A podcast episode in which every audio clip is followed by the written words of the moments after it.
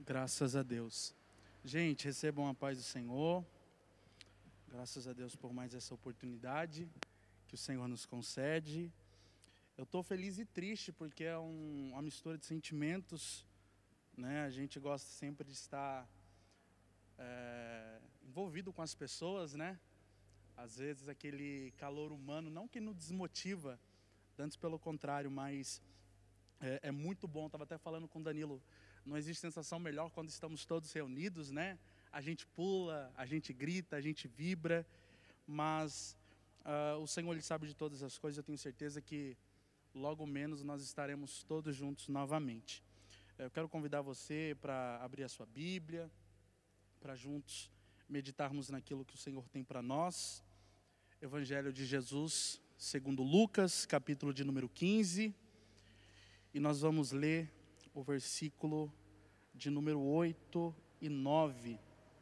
E eu quero agradecer a Deus pela vida do Danilo, quero ser muito grata a Deus pela vida do pastor. Obrigado pelo convite, Danilo. Obrigado pela confiança no nosso pastor. Um forte abraço. Uh, quero agradecer aos amigos que estão orando por mim. Rapaz, eu tenho um amigo lá em Ermelino Matarazzo, o pastor Guilherme Calori. Ele falou: Cara, eu estou orando por você e tenho certeza que Jesus vai falar conosco essa noite. A minha família, dentre tantos amigos e como também ah, todos os irmãos da nossa igreja.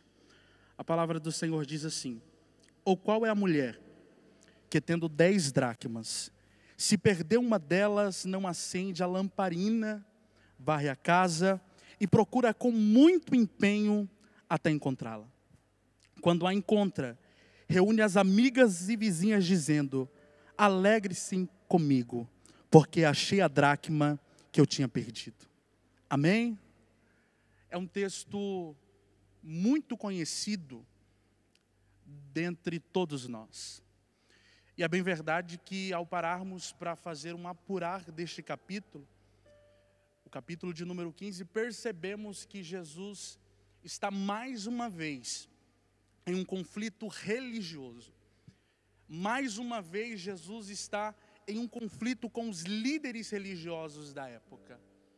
Os fariseus, eles vendo agora Jesus se aproximar de publicanos e pecadores, têm em si a intenção de contrastar um cenário, um momento, para apontar Jesus de um defeito, de apontar em Jesus uma falha, porque para eles aquilo era o cenário ideal.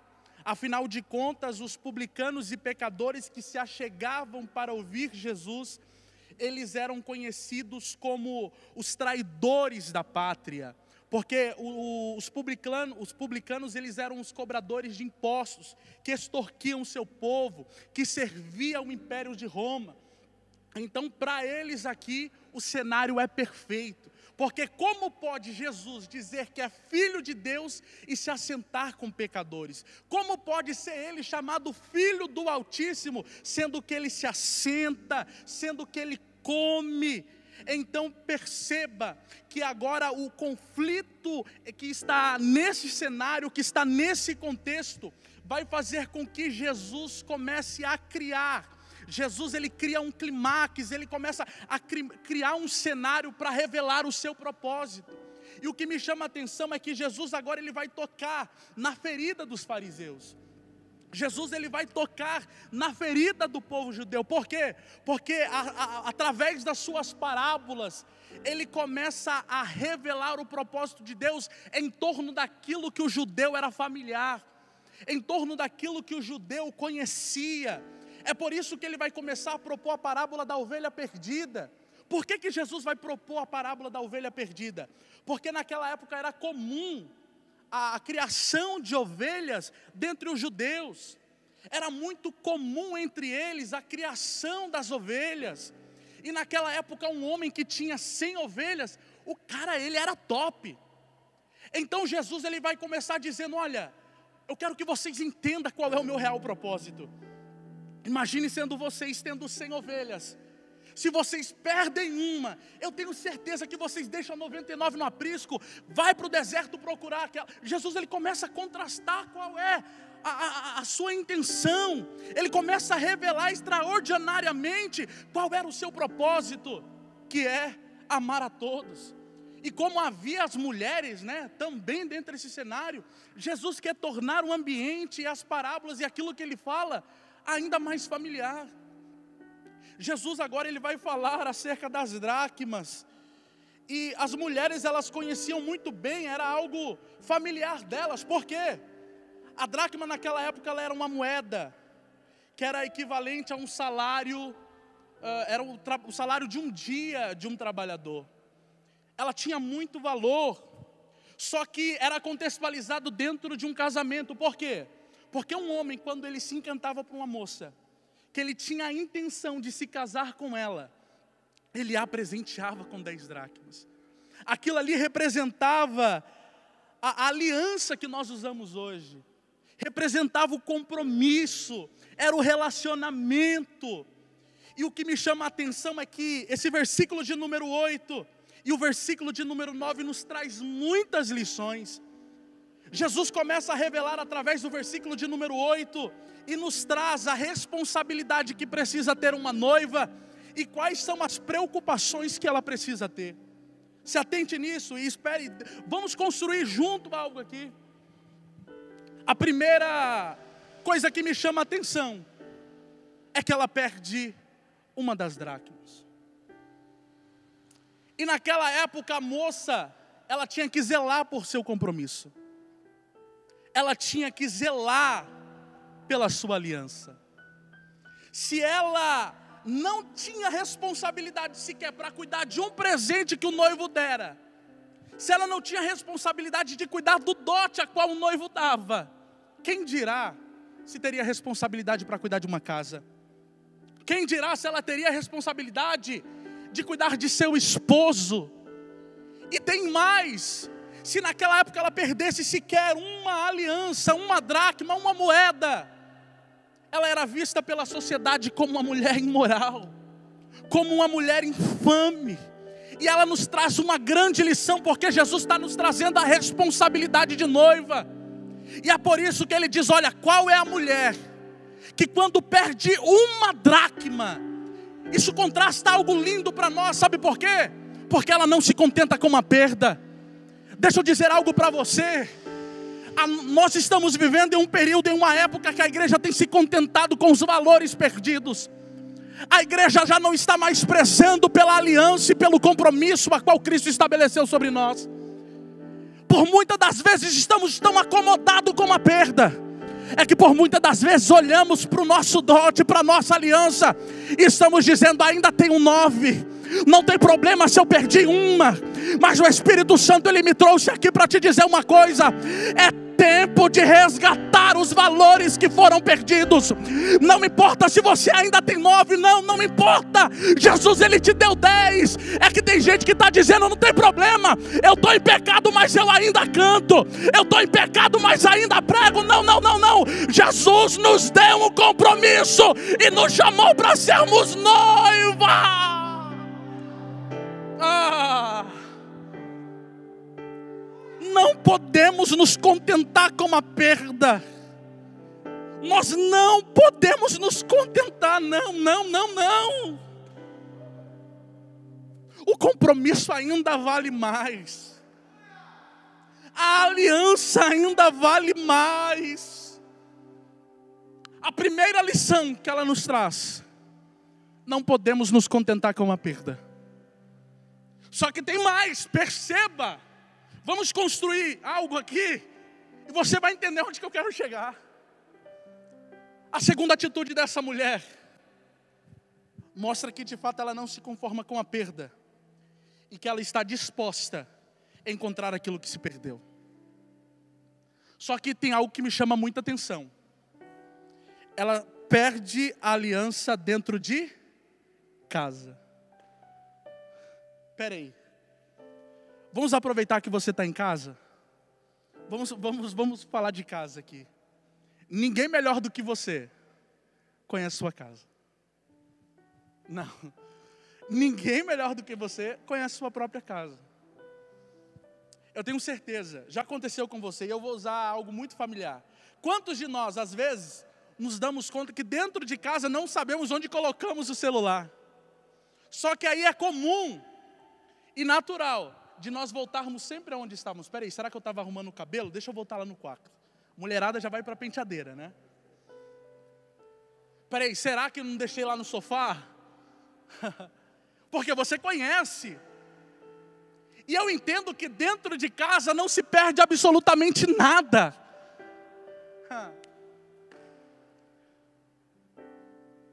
Perceba, existe algo aqui que me chama a atenção e nós vamos correr para isso. Ela entende que ela perdeu, por mais que seja involuntariamente, porque ela está dentro de casa. Ela não se contenta com a perda. E vamos para o segundo. Ela acende a lamparina. Outras traduções estão como candeia. Se ela acende a candeia, se ela acende a lamparina, isso representa que a casa tem ausência de luz. Representa que a casa tem ausência de luz. E eu te faço uma pergunta: é possível achar alguma coisa no escuro? É possível achar algo aonde a luz não impera? É impossível. Como diz minha mãe, eu duvido e deu dó. Eu lançar algo sobre um ambiente escuro e você achar. Você precisa de luz. E para acender a candeia, para acender a lamparina, eu aprendi com a minha mãe e com meu pai que precisa de azeite. Se ela acende a lamparina, é que ela tem azeite. E se nós formos contextualizar, permita-me usar algo que os meus pais sempre diziam: Davi, se você quer ser cheio de azeite, ore. Se você quer ser cheio de azeite, busque. Mas sabe qual que é o problema? É que a nossa geração parece que não quer ter azeite está acostumado com aquilo que é superficial. Porque quando ela coloca o azeite na lamparina, a lamparina reproduz luz. Mas a nossa geração está se contentando com faísca. Não é só um arrepio. Não é só uma sensação. É impossível você ter azeite para reproduzir luz através da lamparina, sendo que você não reproduz luz, sendo que você ah, não tem azeite. A nossa geração está tão acostumada, porque é século 21, era pós-moderna, tecnológica. A oração nunca foi tão ridicularizada. O secreto nunca foi tão ridicularizado. Não tem problema, Davi. Eu vou lá, prego e viro tudo. Viro o quê, rapaz? Eu vou lá, canto e viro. Não, não, não, não, não, não. Deus não te chamou para isso. Eu sei que azeite ainda é na base da oração, é na base do jejum, é na leitura da palavra, é longe do pecado. Eu creio que existe ainda. Eu sei que Deus está levantando uma geração que tem azeite na candeia. Não vai ser o crente micro-ondas, não, porque o crente micro-ondas é que nem a pipoca, né? Coloca lá três minutos, estourou, tá bom. Não! Deus ele quer que você entenda a complexidade desse compromisso e que mesmo assim você entenda que você tem uma responsabilidade. Não é a casa suja, não é a perda Sabe por quê? Porque se faltar uma dracma, querido, se faltar uma aliança, você não participa das bodas.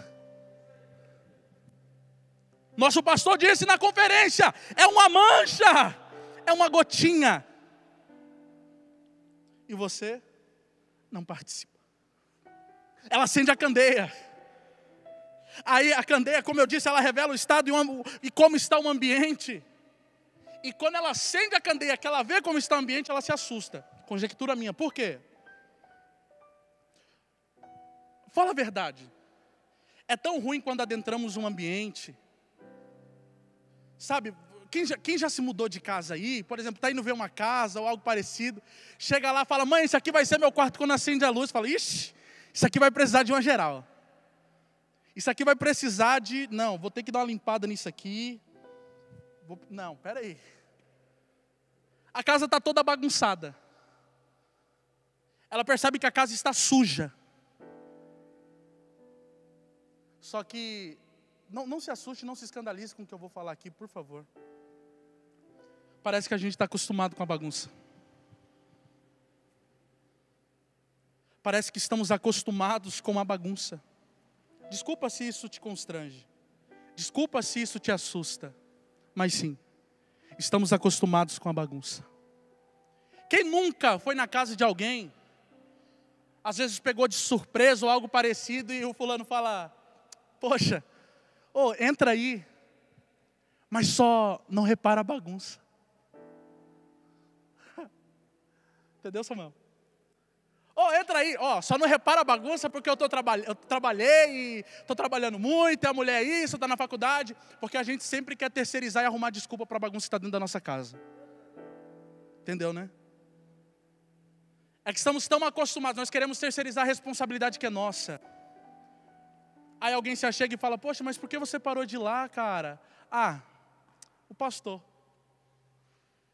Ah, o Danilo. Ah, o Thomas. Nós estamos tão acostumados com a bagunça. Só que, olha aqui, preste atenção uma coisa.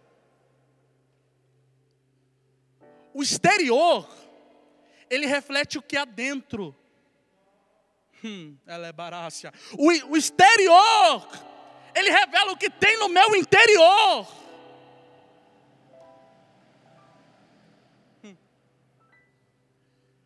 Olha aqui. É tempo de organizar a bagunça que tem na nossa casa.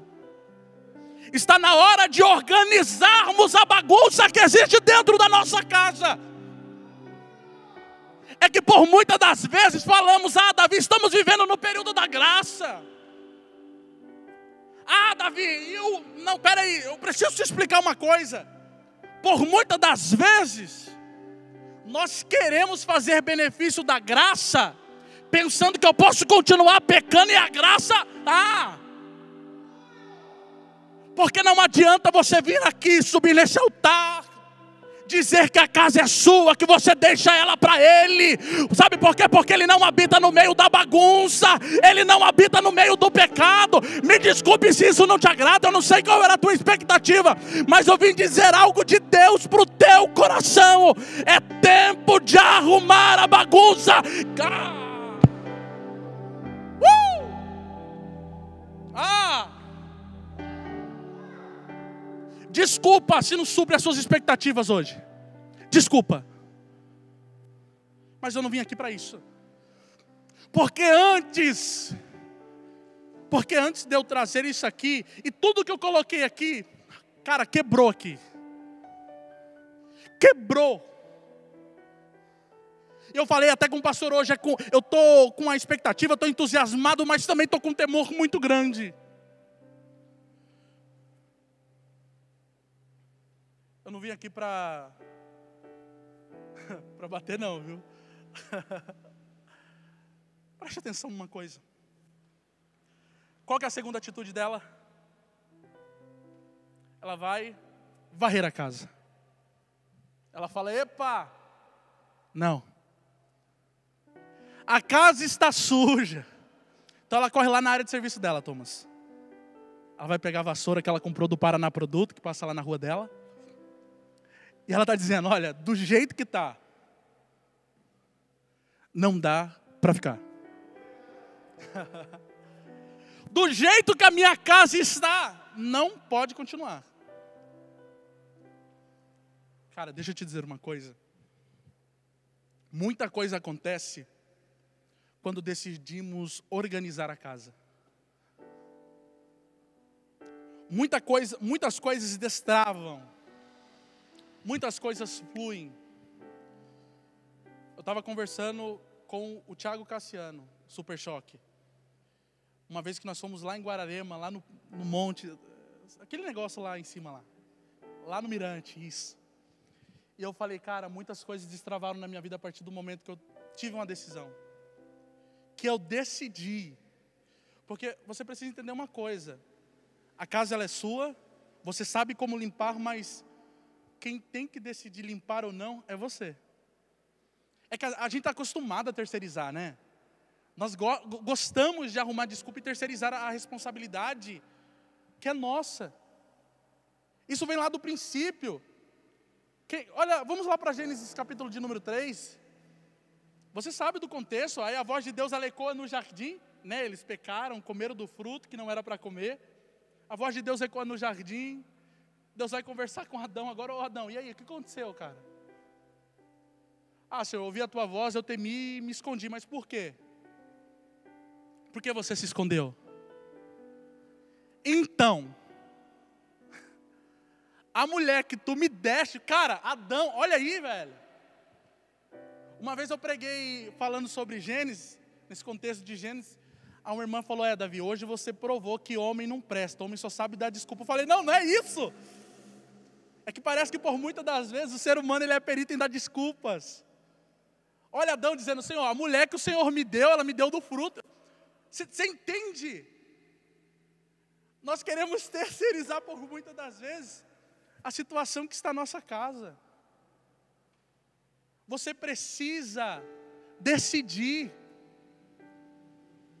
Você, olha aqui, você precisa decidir e tomar a atitude de entender, Deus ele não habita no meio da sujeira.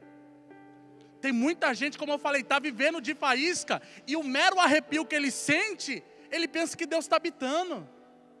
É Jesus batendo na porta, falando: acende a candeia. Não é faísca. Ah, olha, olha a casa como está, precisa ser arrumada. Aí ela, como uma boa noiva, o que, que ela faz? Vou varrer minha casa. Porque eu quero achar o meu compromisso. Eu, eu quero muito encontrar a aliança que se perdeu, porque uma coisa eu temo, não é aquilo que os outros falam, mas é aquilo que o meu noivo vai falar de mim. Não é, olha aqui, é que a gente tem que parar com isso. A gente precisa, e nós necessitamos parar de ser aquele crente que vive de status. Cara, ou você é ou você não é. Do, aonde que eu quero chegar com isso? É que existem muitas pessoas que é o crente camaleão, né? O amigo da escola vê ele de um jeito, aqui ele é de outro. E assim vai. E, e a casa para ele tá, tá legal, tá tudo bacana. Porque ele está preocupado é com quem de fora vai falar. Ele está preocupado o que, que o vizinho vai falar. Não, para com isso. Chega disso. O teu compromisso não é com o teu vizinho. O teu compromisso não é com quem está de fora, mas é quem vai adentrar a casa. E, e varrer é difícil, cara. Eu sei da tua dor. Sabe por que varrer é difícil? Porque, mano, é tanta coisa que vai aparecer. É tanta coisa. Esses dias a minha irmã inventou de fazer faxina, era quase meia-noite, cara. Mano, tanto de coisa que começa a aparecer, é muito louco esse negócio. Ontem, antes de ontem mesmo, minha mãe pegou, achou um negócio no guarda-roupa. Eu falei, nossa mãe, comprei uns três desses aí pensando que tinha acabado, que tinha sumido, o que, que foi? Aí tá lá o tênis pé cheinho, cara. Porque quando a gente vai organizar a casa, a gente começa a achar muitas coisas. E quando estamos falando da nossa casa, por muitas das vezes a gente acha coisas e fala, rapaz, sério? É que às vezes pensamos que estamos tão perto, mas estamos tão distantes. Às vezes parece, parece que está tudo normal, mas nós não, sabe, não sabemos e não entendemos o conflito que isso já gerou na minha relação com o noivo. Porque antes você até orava. Antes você até lia a Bíblia. Só que é, é, é natural, sabe? Eu falo porque eu já passei por isso também. Só que teve um dia, e foi da forma mais dolorosa possível, você que me acompanha. Para quem me conhece, sabe de perto da minha história, sabe que eu já fui presa. Deus permitiu eu parar dentro de uma fundação casa, cara. Sabe quando eu fui entender que eu tinha que varrer a minha casa? Foi lá. Olha só. Estava três dias na delegacia, no primeiro DP aqui de Jacari. No famoso curró, como eles falam. E Deus me. Quando eu decidi passar a vassoura na casa, foi como uma retrospectiva. Deus começou a me mostrar, Davi, olha, essa aqui é a sujeira que me impede de morar em você. Essa aqui é a sujeira que, que impede o meu relacionamento com você. Davi, você está tá acostumado a ter sensações, mas eu não quero que você tenha sensações. Davi, isso aqui faz com que você tenha momentos, mas eu não quero que a, a, a nossa relação seja apenas momento. É como eu conversava com os meninos indo para o Aljava, é que estamos acostumados a querer viver algo com Deus e em Deus em congressos, em conferências. Parece que aí a casa está bonita, mas depois parece que a casa vira um fuar. Mas hoje Deus diz que é tempo de varrer a casa. Hoje o Espírito Santo ministra aos nossos corações da forma que tá, não dá para ficar. Deixa eu te dizer, eu estou todo arrepiado, deixa eu falar uma coisa para você. Ó, oh, me permita usar esse jargão aqui. Hoje a vassoura do Espírito Santo vai descer em casas hoje. E ele está dizendo: a sujeira que existe dentro da tua casa, eu vou tirar. Mas você precisa querer. Você precisa decidir. Sabe por quê? Olha, olha assim, olha aqui. Deixa, deixa eu dar um exemplo prático aqui. Eu não sei se você já viveu algo parecido. Mas eu quero usar algo que o Mateus usou no último culto. Às vezes o pastor, já pensou, o pastor liga para você, sua casa está toda desarrumada, e fala, irmão, eu e a pastora estamos indo na sua casa agora, prepara o café aí. Vamos imaginar, deixa eu usar o senhor aqui, pastor. Sua casa está toda desarrumada, cara. Sua pia cheia de louça. Nossa. A casa daquela bagunça, né? Agora grande parte do pessoal home office, então vai comendo, vai enchendo a mesa e tal. E você fala, meu, o pastor está vindo aqui, eu preciso dar um jeitinho aqui. O pastor está chegando. Então, a gente está habituado a fazer, sabe o quê? Às vezes a gente quer esconder as coisas debaixo do tapete né? Porque, olha, eu vou colocar aqui hoje porque aqui o pastor não vai vir. A gente quer, às vezes quer mostrar ser o que não somos. E isso, eu vou falar um negócio para você. Isso impede de você viver experiências que você nunca teve com Deus. Porque Deus, ele conhece o que há em você por debaixo do tapete. Deus, ele conhece o que há em você por debaixo do tapete. A gente por muitas das vezes pensa que pode enganar a Deus. Talvez até, até hoje, até o presente momento você pensou que com seu pecado, que com a forma e o estilo de vida que você leva hoje, você enganava Deus. Você pode enganar ao pastor. Você pode enganar ao seu líder. Você pode enganar a sua família, mas Deus você não engana. É Deus dizendo para alguém hoje: do jeito que está essa bagunça não pode continuar, debaixo do tapete não vai ficar nada. É tempo de zelarmos pelo compromisso, é tempo de entendermos que temos uma responsabilidade como noiva, é tempo de zelar pela aliança e entender que Deus não habita em meio à bagunça. A gente está acostumado demais está habituado demais a se conformar do modo que a nossa casa está. Sabe por quê? Porque talvez você olhe e fale assim: da minha casa cuido eu. Porque a gente em casa, a gente fica mais à vontade, fala a verdade.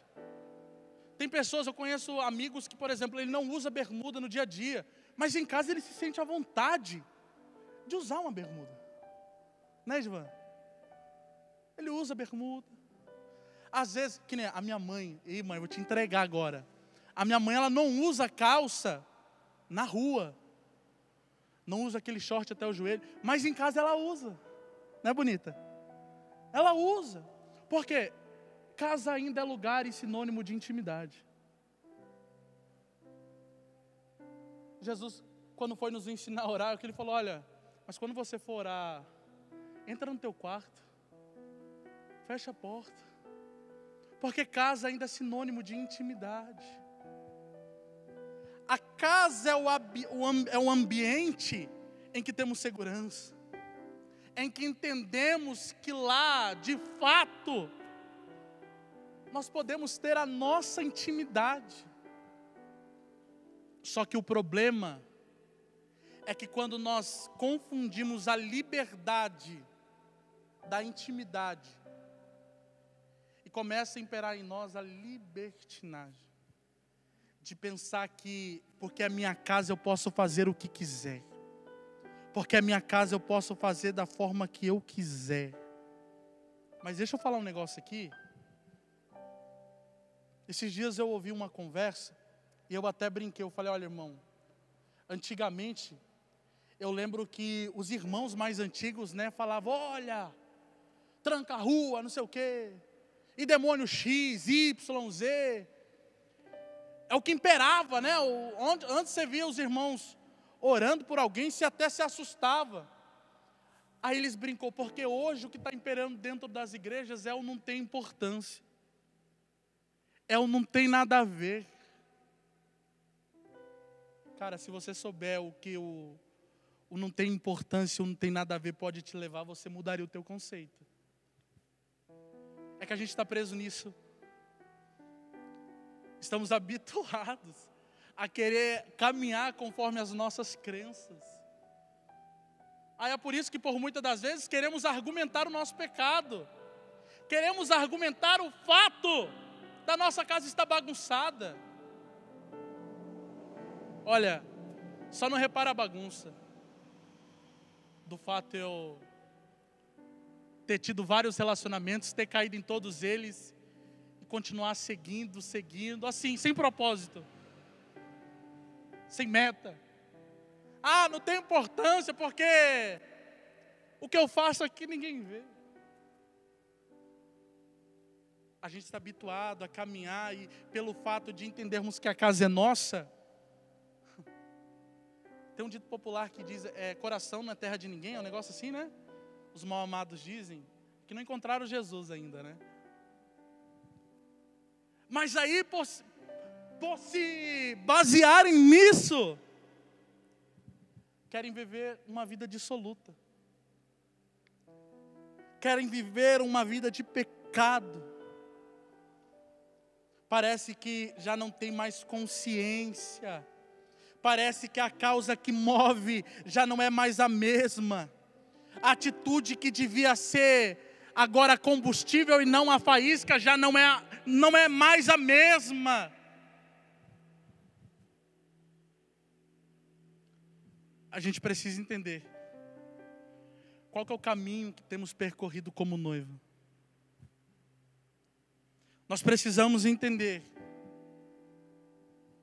que precisamos fazer para que o ambiente em que está imperando valores perdidos, a perda de um compromisso, seja restaurado. Porque isso é algo que só você pode fazer. Isso é algo que só você pode tomar a atitude e mudar. Porque perceba, a noiva perdeu. Ela não chama ninguém para dizer: olha, vem cá, me ajuda a achar. Porque ela sabe que a responsabilidade é sua. Vou falar um negócio para você. Esses dias atrás eu brinquei com os meninos, eu falei, cara, eu tinha uma legião de fariseus na, dentro de mim. Foi com o Thomas, né? Falei, Thomas, cara, eu tinha uma legião de fariseu dentro de mim. Porque eu pensava que eu era o super crente, cara. O crente santo. Mano, uma vez, eu nem falo para vocês isso aqui, uma vez eu fui lá no galpão, quem é do porão mais antigo aí lembra. Cheguei lá e era tudo muito novo para mim. Estava num processo de reconstrução ainda. Aí cheguei lá, vi os caras de calça rasgada, pá de boné. Eu falei, meu Deus, o que, que eu estou fazendo aqui? Por quê? Qual, o que, que me motiva a estar aqui?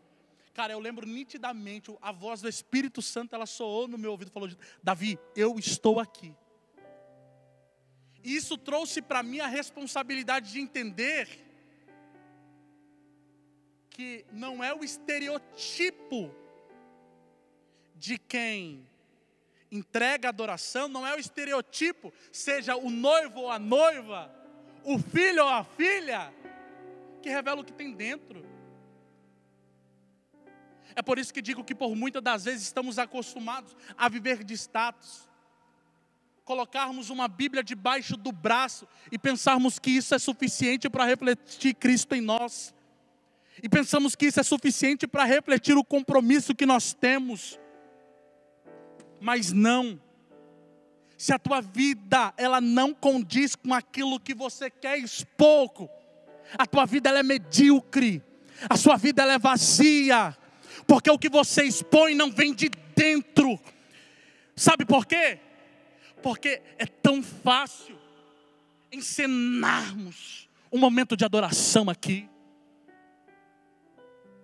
E eu não lembro quem disse, cara, Deus sabe como você é no secreto. Não adianta você querer mostrar ser uma coisa aqui, mas no secreto a sua casa está bagunçada, está cheio de pecado, de mentira, de lascívia, de fornicação, de adultério.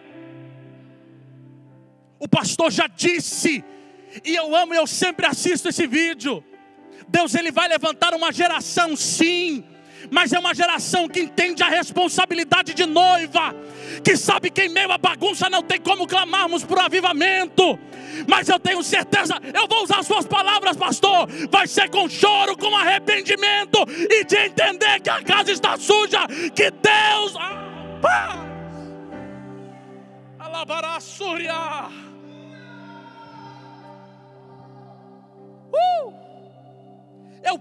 Creio num avivamento para os nossos dias. Mas sabe o que, que Jesus quer? Que nós possamos preparar a caça. Porque quando nós prepararmos o que há aqui dentro, nós vamos refletir do lado de fora aquilo que somos. Ah. Oh Senhor. Oh Jesus. Ela está decidida. Deixa eu correr. Ela está dizendo: olha, enquanto eu não achar, eu não vou parar de procurar. Cara, isso é muito louco. Sabe por quê? Porque a gente, a gente, a gente, a gente às vezes desiste tão fácil, né? Isso é algo involuntário. Porque uma coisa que a gente não quer é enfrentar o processo. Cara, porque é doloroso, mano. É doloroso. Quando eu decidi, quando eu, eu me dispus, quando eu encarei de frente e falar, não, minha casa desse jeito não dá mais, já era tarde. Sabe por quê? Não é falando que se é pelo amor, é pela dor. Não, eu não quero construir essa crença dentro de você, não, para longe de mim. Mas Jesus, Ele te ama tanto, é que nem o Thomas pregou aqui no primeiro. Cara, Ele te achou. Ele não desiste de você, e pelo fato dele não desistir de você, Ele vai permitir situações para te trazer de volta. A ovelha, ela saiu, né, Thomas? Saiu dentre as demais, foi-se embora para o deserto Cara, deve ter se machucado. Né? Como diz minha mãe, deve ter se escambichado toda. Só que o bom pastor, ele pega, coloca no ombro, não é assim? E por muitas das vezes, Deus vai criar situações. E vai permitir situações. Eu falei no GC terça-feira para a Cal. O meu primeiro sim para Deus, para falar, para pregar, foi dentro de uma fundação cara, casa. Pô, num ambiente que eu não pertencia. Por que Davi está falando que eu não pertencia? Porque existem casos, gente.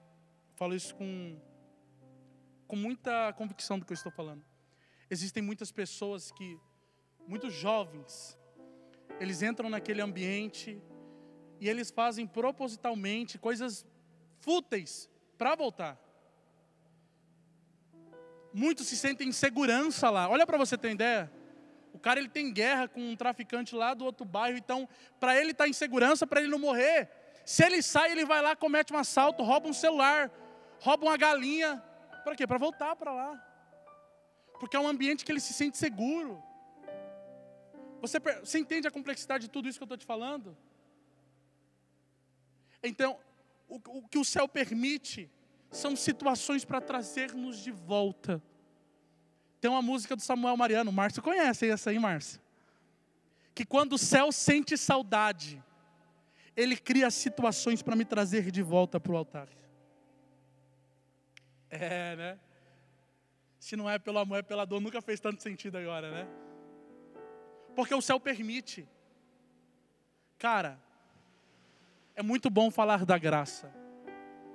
É muito bom falar do amor de Jesus. Mano, mas não, não queira experimentar Deus colocar a mão sobre você para você entender qual deve ser a sua postura e o seu posicionamento. Não espere. É com temor e com tremor que eu falo isso. Porque existem pessoas que brincam, que tiram Deus a debalde, que pensa que isso aqui é cumprir tabela. Velho, de verdade. Você estava esperando outra coisa, você caiu do cavalo. Desculpa. Mas foi o que o Espírito ministrou ao meu coração. Hoje é dia de nós tomarmos um posicionamento. Hoje é um dia de nós encararmos a realidade. E esse só não repare a bagunça, ele tem que ser exterminado da nossa vida. O Espírito Santo ele já não aguenta mais ouvir, só não repare a bagunça. Sabe por quê? Porque você se propõe por muitas das vezes em organizar a casa. Só que é um momento. Parece que quando você passa dessas portas para fora, aquilo que você tanto queria, parece que você já não quer mais porque você não está disposto porque varrer a casa dói, mano. Varrer a casa machuca. Porque revela uma, uma personalidade pecaminosa que às vezes nem nós imaginamos que existe.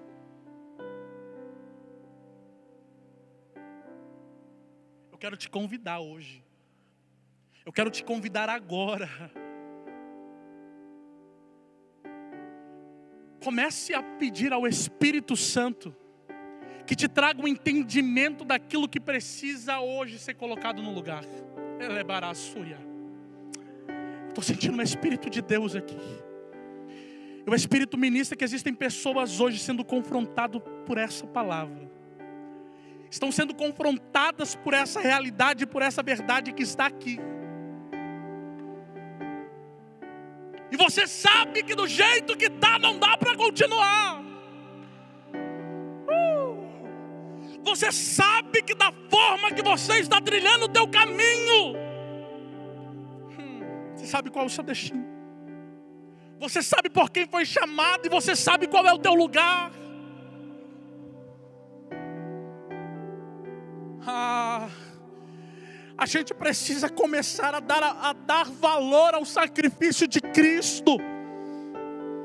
Esses dias atrás, há, há um mês, um mês e meio atrás, eu ministrei uma igreja. E foi algo totalmente diferente, porque eu falei que o sacrifício de Cristo na cruz estava perdendo valor para nós. Sabe por quê? Porque não, não entendemos que foi com preço de sangue, foi um alto preço. Aí Jesus, ele morre por você, se entrega por você. Cara, aí hoje você está dizendo que não consegue largar pornografia? Aí hoje você tem a cara, cara de pau de dizer que não consegue largar a fornicação. Meu, a gente precisa começar a dar valor ao sacrifício de Cristo, porque Ele morreu foi para que você tivesse hoje um compromisso, para que você tivesse o compromisso. Meu, é mais do que noiva é bem mais do que ser noiva. É filho, cara. É filho. Louvor pode ir subindo. A gente fazer aquele louvorzão. Eita glória. Até eu vou cantar, então, mas. Brincadeira, quero não, senão os irmãos vai tudo sair, mano. Preste atenção numa coisa. Olha só. O texto é bem categórico que ela vai procurar com diligência até encontrar. Aí quando ela acha, quando ela encontra, cara, ela faz festa. Ela faz festa. O versículo de número 9 está dizendo, não é o Davi, ela faz festa quando ela encontra aquilo que perdeu. Olha só. E quando a encontra, reúne as amigas e vizinhas dizendo: alegrem-se comigo porque achei a dracma que eu, olha a responsabilidade, tinha perdido. Deixa eu só falar um negócio aqui. Cara, existem muitas pessoas hoje. Eu vou usar um exemplo, mas eu não quero expor. Mas foi um dos dias mais felizes da minha vida, mano. E inclusive foi confirmação para hoje eu fazer parte dessa família. Uh, a minha irmã ela foi muito ferida. Ela foi muito machucada. E com isso eu vi um dia uma situação acontecendo e eu falei, poxa vida. O cenário era para ser outro. O ambiente era para ser outro, mas não que às vezes a gente, como igreja, a gente deixa a desejar, né? Ao invés de abraçar, ao invés de acolher. Eu não estou falando da instituição, é que são pessoas. Estou falando de mim, estou falando de você. Isso acaba acarretando uma série de coisas, mas aonde que eu quero chegar com isso? Teve um dia, eu não estava congregando aqui ainda, estava numa outra igreja, e eu tinha acabado de chegar no portão dessa igreja. E de repente começou uma chuva muito, mas muito forte. Muito forte. Faltou energia, apagou-se as luzes. Eu falei, ah, eu não vou ficar aqui, eu vou, vou embora. Quando eu cheguei na entrada do meu bairro, eu falei, cara, tá tendo culto no porão. no porão, né, que a gente. E minha irmã falou que ia lá hoje. Eu vou ir lá. Aí eu peguei, cheguei, fiquei ali no canto.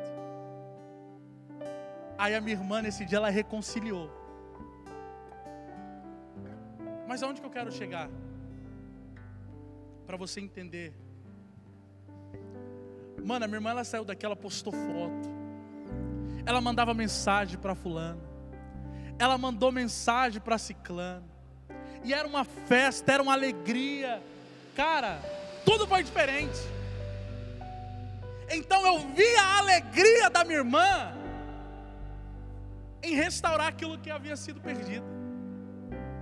Eu vi a felicidade dela. Cara, deixa eu te dizer uma coisa. Você percebe o que ela faz? Ela, quando encontra aquilo que ela perdeu, o compromisso que ela deixou para trás,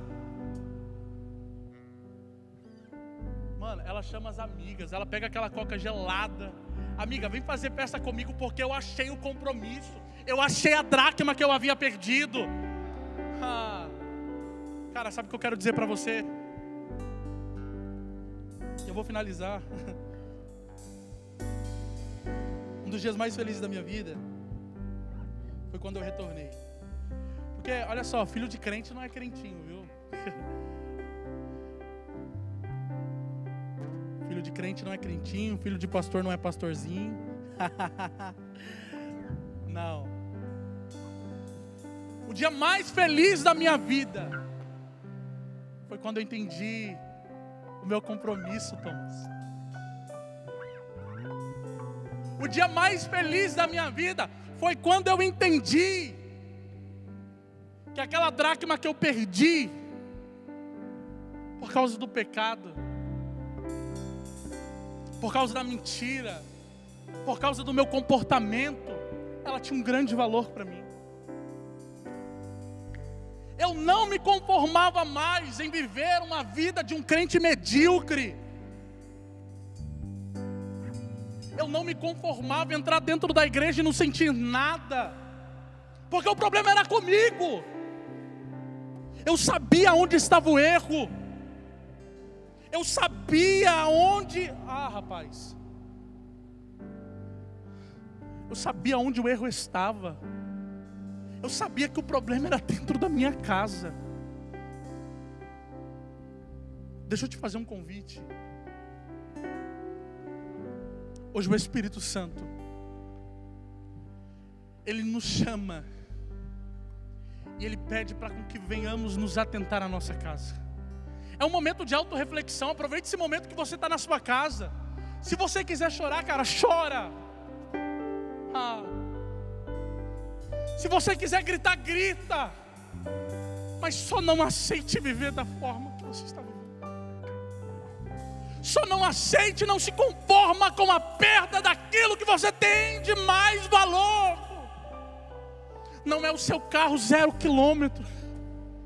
Não é a sua casa linda com área gourmet e piscina. Não importa se você mora num casebre ou numa mansão. Mas o que você tem de maior valor é o compromisso que Cristo estabeleceu sobre você. Pode adorar, Thomas. Eu quero orar por você. Mas se entrega nesse momento de adoração. A gente ainda tem um tempinho. Se derrama nesse momento. Aproveita que está em casa aí. Olha aí.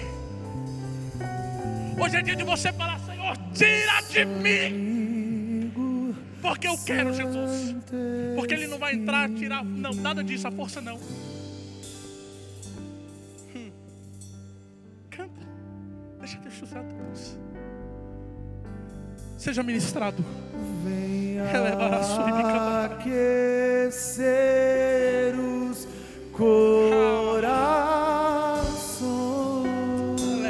Jobadaracandaraya.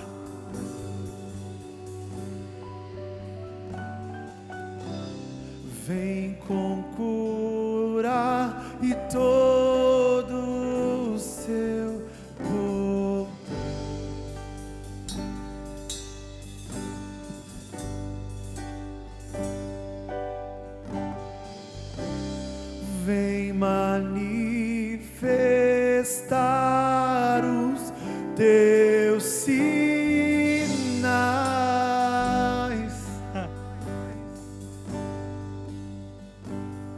Sinta o Espírito Santo aí da sua casa.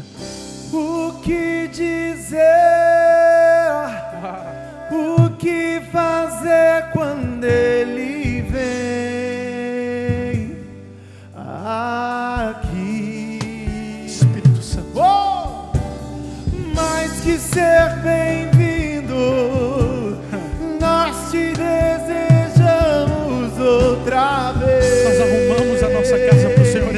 Jesus. Aqui o que dizer?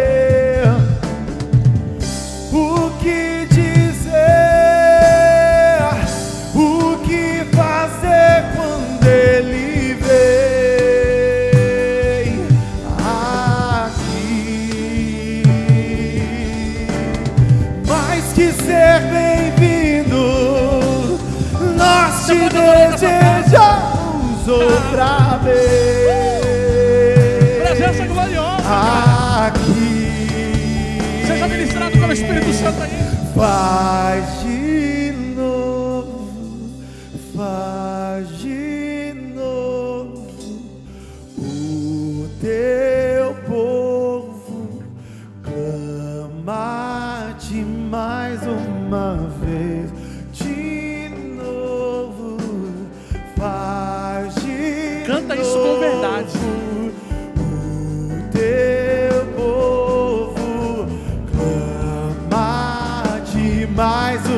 vez. De novo, faz de novo. O teu povo clama-te mais uma vez.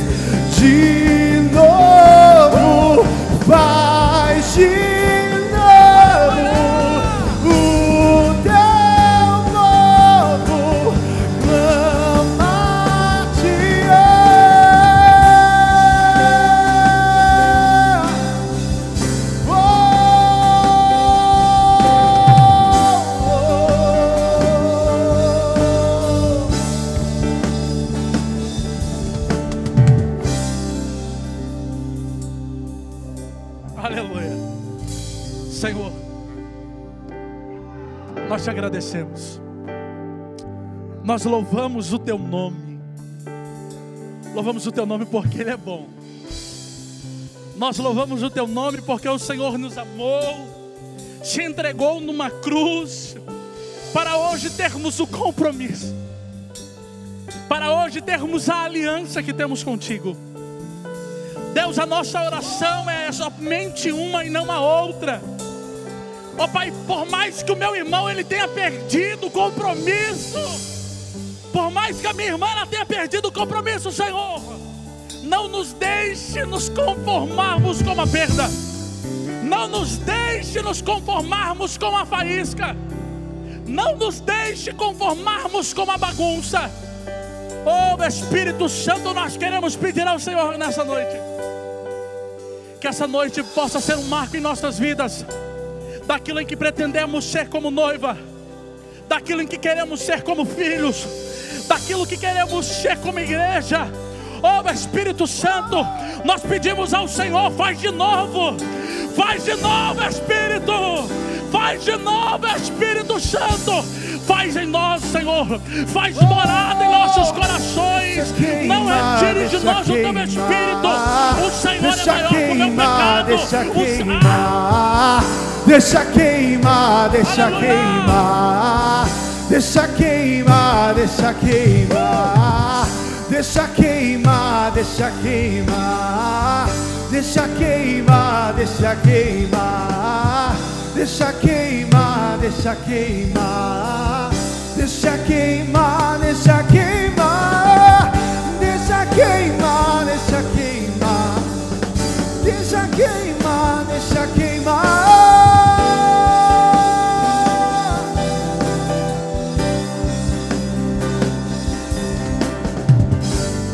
Fogo cerrado em meu peito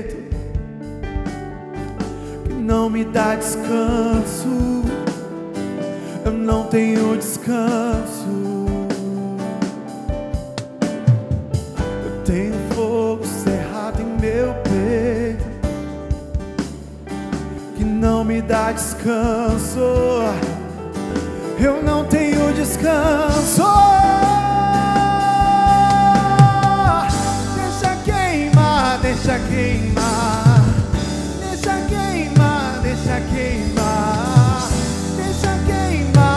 deixa queimar. Deixa queimar, deixa queimar, deixa queimar, deixa queimar.